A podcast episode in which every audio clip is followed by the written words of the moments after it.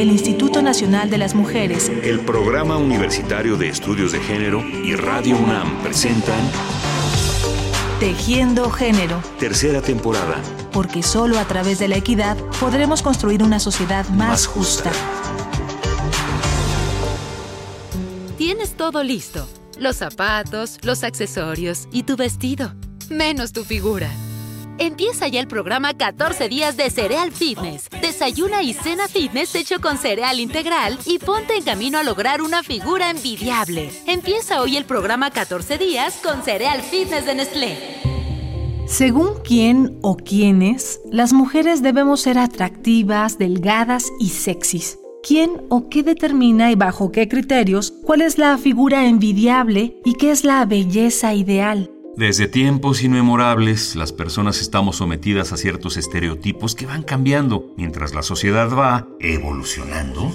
Pero sin duda son las mujeres quienes se han visto más limitadas por esos patrones que marcan la pauta de lo que deben ser, tanto en el aspecto físico como en cuestiones emocionales y sociales. De acuerdo con el glosario de género del Instituto Nacional de las Mujeres, los estereotipos se definen como creencias sobre colectivos humanos que se crean y comparten en y entre los grupos dentro de una cultura determinada. Se trata de definiciones simplistas usadas para designar a las personas a partir de convencionalismos que no toman en cuenta sus características, capacidades y sentimientos de manera analítica. El día de hoy dedicaremos este programa a analizar los estereotipos de género que están enfocados a la imagen física de las mujeres y que son fomentados por los medios de comunicación. Y para ello, escucharemos los comentarios y las reflexiones de una especialista en el tema. Mi nombre es Raquel Ramírez Salgado. Soy estudiante de doctorado por la Facultad de Ciencias Políticas y Sociales de la UNAM eh, con orientación en comunicación y me he especializado en el estudio de los medios de comunicación con una perspectiva feminista orientada a la revisión de estereotipos de género y eh, la validación de la violencia contra las mujeres y las niñas.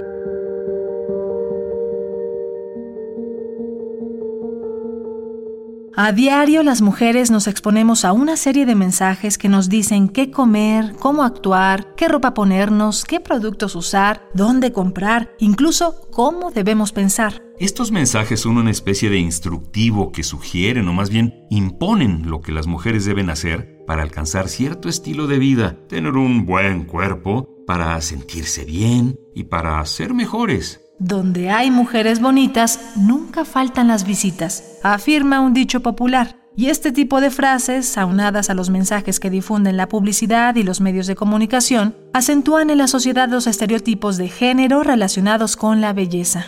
Cuando hablamos de los estereotipos de género, concretamente, hablamos de eh, justamente esas creencias o esas expectativas que se tienen sobre las mujeres y los hombres. Los hombres son fuertes, las mujeres lloran, las mujeres son más débiles, los hombres son violentos por naturaleza.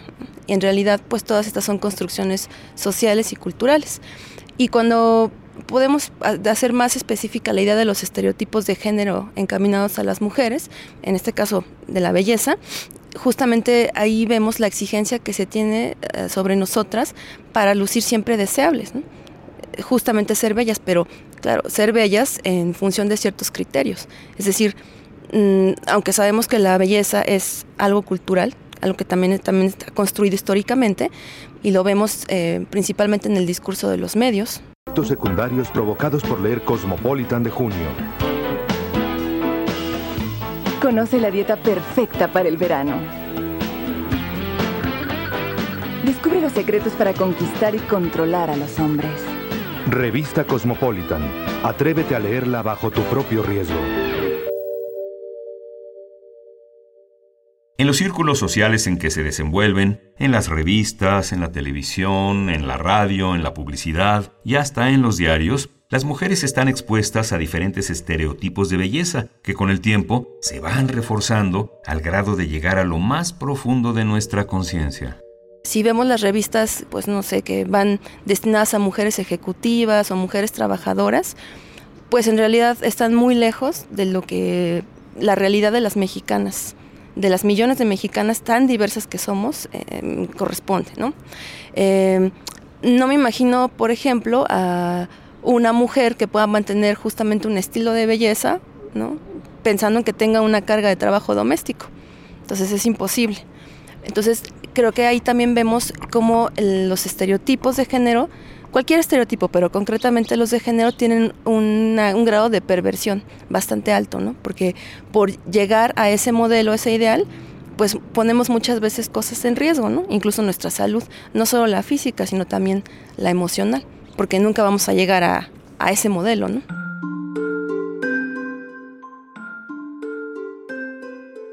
Una encuesta realizada por la Fundación Amara Pro Autoestima en estudiantes de primaria, secundaria y preparatoria de México refleja la gran incomodidad que la publicidad crea en las y los jóvenes en torno a su apariencia física y la enorme importancia que le otorgan. Ocho de cada diez de las y los estudiantes encuestados dijeron que preferirían entregar una parte de su inteligencia a cambio de un mejor cuerpo.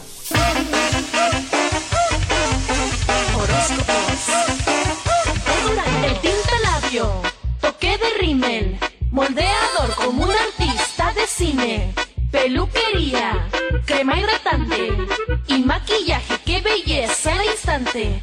Abre la puerta que nos vamos pa' la calle, que a quién le importa lo que digan por ahí. Antes muerta que sencilla, ay que sencilla.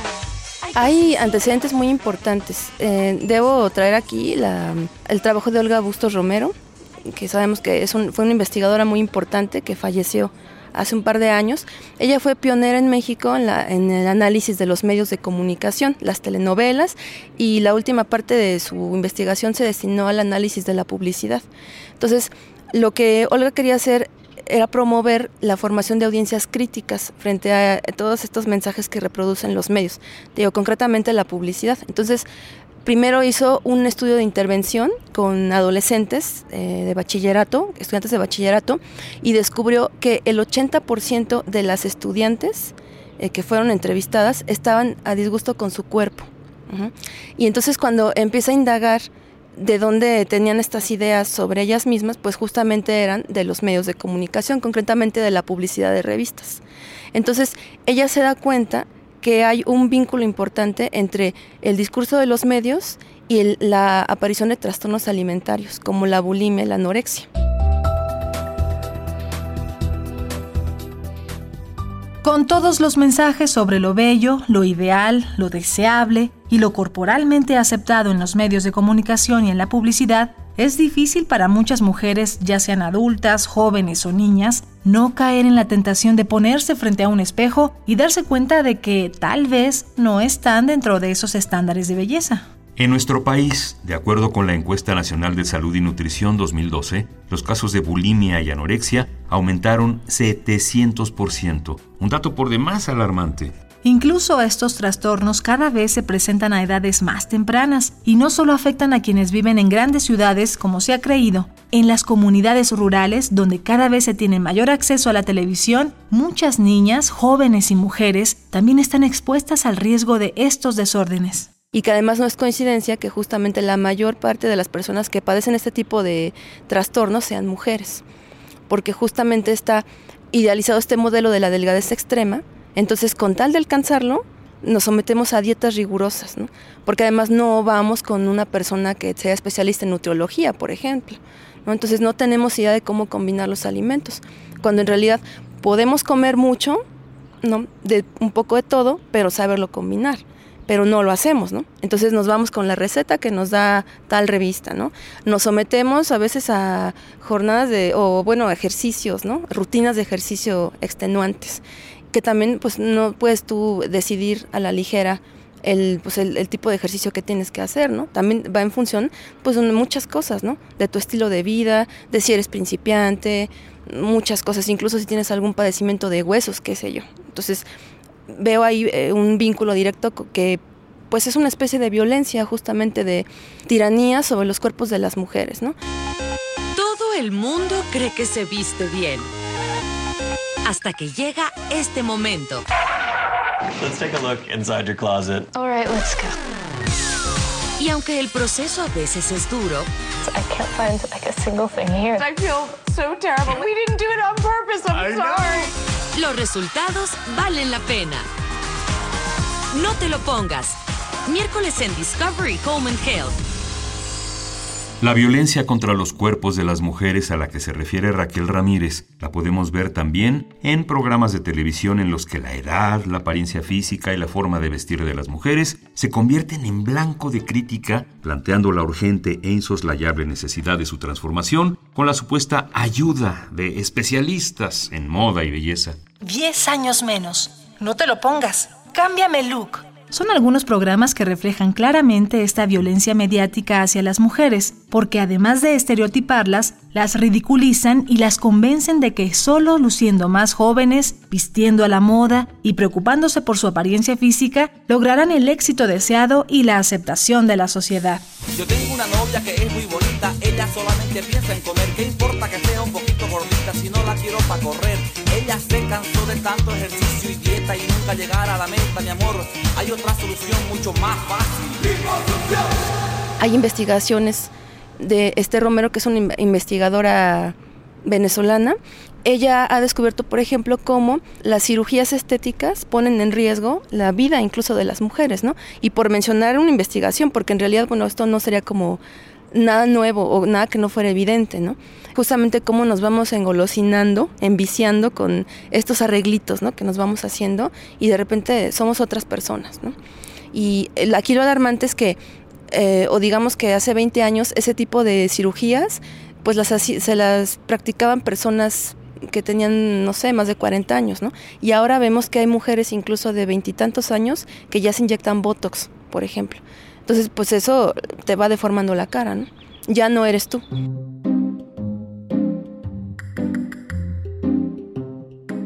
La Asociación Mexicana de Cirugía Plástica y Reconstructiva señala que al año se realizan 800.000 cirugías de este tipo en México, la mayoría en mujeres, por lo que ocupamos el tercer lugar a nivel mundial de los países en los que se practican más cirugías plásticas. Y no solo las mujeres mayores. Desde hace más de una década, las jóvenes a partir de los 18 años empiezan a recurrir con más frecuencia a estos procedimientos quirúrgicos. Los arreglitos más solicitados son en la nariz, en el busto, por supuesto, para aumentarlo, y la liposucción, para lucir más delgadas y con una figura más curvilínea es interesante ver también que las mujeres que tienen eh, acceso a los recursos económicos gastan por lo menos una tercera parte de su sueldo en, en productos de belleza o cosméticos, en ropa también.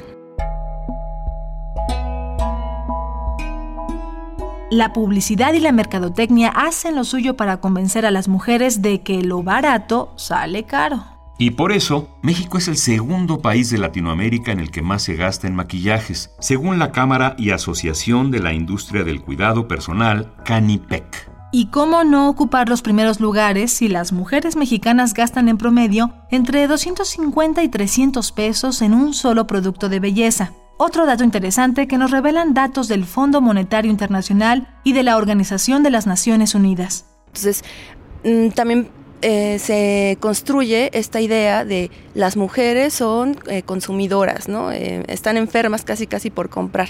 Entonces, no sé, por ahí también un estereotipo sería pensar que las mujeres nos morimos por comprar zapatos, por ejemplo, ¿no?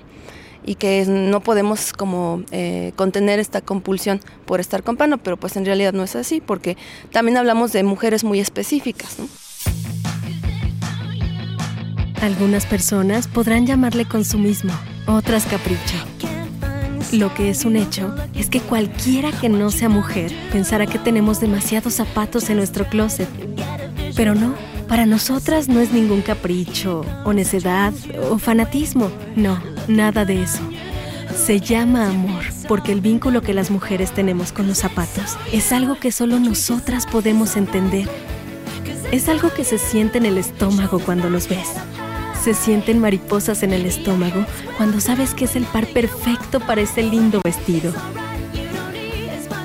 Te obsesionas, sueñas con ellos, porque es amor, porque amamos los zapatos. Si amas los zapatos, entra a andrea.com. Es verdad. En los últimos años muchas marcas de alimentos, de productos de belleza, de ropa y en general la industria de la moda y la cosmética poco a poco se han interesado en las mujeres reales, tanto para diseñar nuevos productos como campañas publicitarias. ¿Te atreverías a salir sin maquillaje? Sin maquillaje, jamás. Les pedimos a algunas mujeres que hicieran la prueba facial Dove por 7 días, con un cuarto de crema humectante para un rostro naturalmente radiante. Después de 7 días, adiós maquillaje. Atrévete a lucir un rostro radiante. Sin embargo, aunque los medios y la publicidad se esfuerzan por dejar de lado uno que otro estereotipo, continúan reforzando otros que definitivamente no promueven la diversidad física de las mujeres mexicanas y sí las sigue sometiendo a esquemas de belleza que perjudican su bienestar, su autoestima y su propia valoración. Hoy es el día para decir basta. Deja atrás lo que te hace daño. Basta de dietas, no más. Llegó el momento de cambiar de descubrir lo hermoso que es tu cuerpo, de disfrutar comer bien y dejar de pasar hambre, de empezar a vivir más saludablemente. Deja de contar calorías y haz que cada caloría cuente. Sabemos que lo difícil no es el cambio, sino mantenerte en él y que te guste. Por eso Special K tiene una línea de deliciosos cereales y snacks que te ayudan a nutrirte y que te acompañan en este nuevo estilo de vida para lograr el cuerpo con el que te sientes bien. Súmate con Special K, deja la dieta y empieza a vivir más saludablemente. Antes de concluir este programa, queremos agradecer la valiosa participación de Raquel Ramírez Salgado, especialista en análisis de medios de comunicación con perspectiva de género, quien nos comparte una reflexión sobre el tema que hemos tejido el día de hoy. En realidad se sigue eh, esperando de las mujeres, aunque eh, sean obesas, que sean deseables. Podemos ver algunas revistas que van destinadas a chicas con curvas, ¿no? Como ellas los nombran, pero en realidad siguen aconsejando llevar cierto régimen alimenticio, probar con ciertos productos de belleza, llevar ciertas rutinas de ejercicio. Entonces vemos cómo se sigue exigiendo esta parte para las mujeres, ¿no? O sea, lo peligroso de este tipo de publicaciones es que te confunde un montón. Entonces, yo pienso, ¿no? En, en, las mujeres, porque son las principales consumidoras de las revistas, o sea, pues no tienen para dónde hacerse, ¿no? Si no cuentan como eso con grupos de conciencia, con otras mujeres que las lleven de la mano, que las acompañen, pues se casan con ese discurso. Me parece que no es nada nuevo decir que los medios reproducen todo esto, ¿no? y que justamente este año se cumplen 20 años tras la cuarta conferencia de la mujer en, en Pekín, en Beijing. Fíjate, del 95 al 2015 las cosas no han cambiado mucho en realidad, ¿no? Pero entonces tomar eh, eso como punto de partida para empezar a, pensar qué es lo que vamos a hacer, ¿no? Porque, por ejemplo, en el caso de los medios, vemos incluso que la reforma o la ley de telecomunicaciones deja intactos a los concesionarios. Nunca se van a responsabilizar de lo que emiten. Entonces, frente a eso, ¿qué es lo que vamos a hacer, no? ¿Cómo nos vamos a organizar para precisamente no ser tan vulnerables frente a estos mensajes? Gracias nuevamente a Raquel Ramírez por su conversación y sus reflexiones y les invitamos a que busquen sus artículos sobre estos temas en la red. Y a ustedes, amigos y amigas, gracias por su atención y hasta la próxima. El Instituto Nacional de las Mujeres, el Programa Universitario de Estudios de Género y Radio UNAM presentaron Tejiendo Género. Tercera temporada. Porque solo a través de la equidad podremos construir una sociedad más, justa.